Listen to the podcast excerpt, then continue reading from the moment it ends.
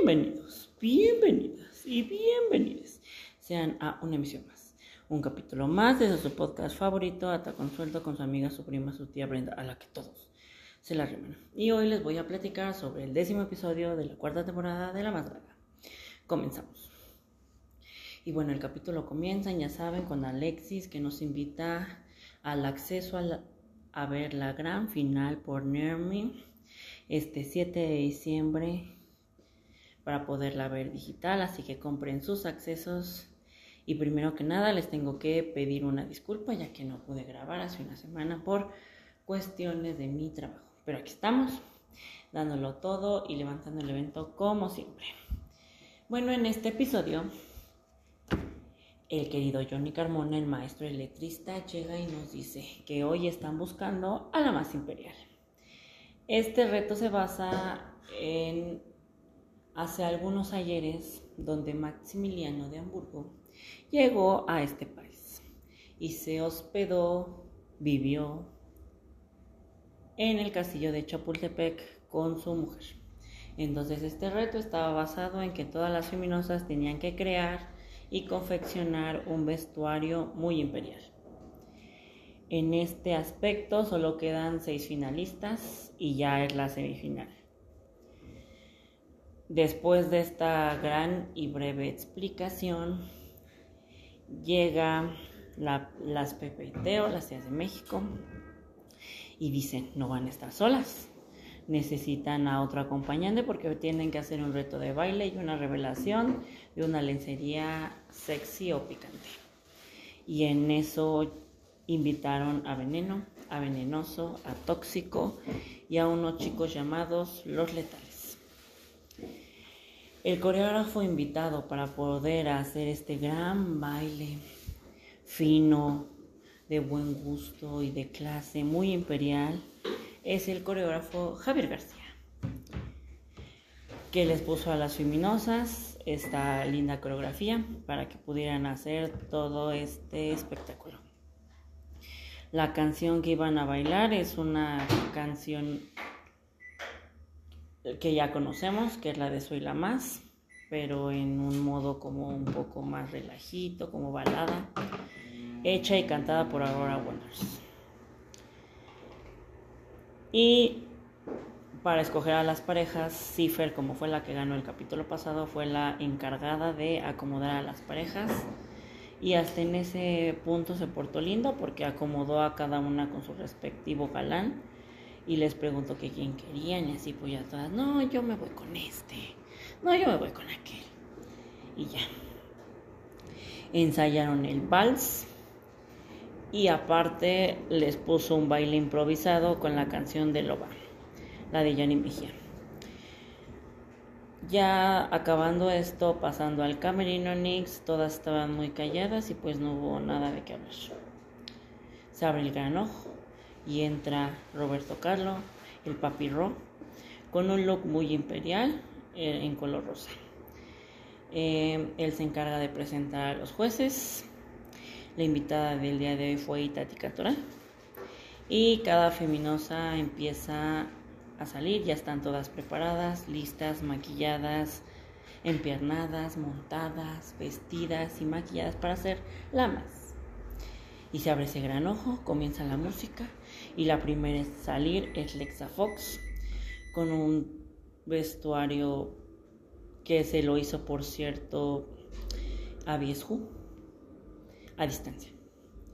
Era un vestido color vino con estructura café, muy pomposo y una peluca grande, grande, grande, grande, grande ella muy bien maquillada. Y empieza a sonar la música de Soy Más. Entra el chico que se le asignó y empiezan a bailar. Les he de decir que ella tenía grandes expectativas de que la hiciera, pero no, no la hizo. Ya que no se aprendió la coreografía, aunque todos sabemos y conocemos que es bailarina, artista y cantante, es mocatriz, como dirían en España. Y bueno, hace esta revelación de, lencería y pues que les he de decir, tampoco se sabía la coreografía. Y bueno, lo, lo intento. La segunda en salir fue Rebel Mork. Ella llevaba un vestido con color blanco en forma de ganso. Empieza el baile, empieza a bailar ella. Si medio se sabía la coreo, hace la revelación de lencería, ella con un calzón en color rojo y como brasier algo muy mexicano en color verde y empieza a bailar. Se puso toda nerviosa y tampoco le salió. La tercera en salir fue Rebel, pero ella no salió como una mujer, sino como un hombre. Ella personificó a Maximiliano de Hamburgo en color azul con una peluca de hombre. Empieza a bailar, se sabía muy bien la coreografía y para la lencería picante era toda una mujer. Sí se aprendió la coreografía. La quinta en salir fue la morraliza y se inspiró en el retablo de la catedral de Zacatecas. Ella con un vestido blanco y un maquillaje muy blanco con algunas revelaciones en color piel, pero nada impactante. Hizo la coreografía y al momento de revelar la lencería estaba muy fea. Eh, no hechizó, no me emparicinó. Y la última, pero no menos importante, fue Electra Pandergirl, que se cayó porque se mojó con vino. Y para la lencería picante tampoco estaba muy padre. Su vestido de Electra era un vestido sencillo como de quinceañera. Me faltó mencionar a Iris XC, pero la dejé al final, ya que ella llevaba un vestido en color verde, se veía muy bonita. Se besó con Osiris Orozco en la coreografía, se sabía la coreografía. Y al momento de hacer la revelación de la lencería sexy, ella estaba muy segura de su figura le fue muy bien.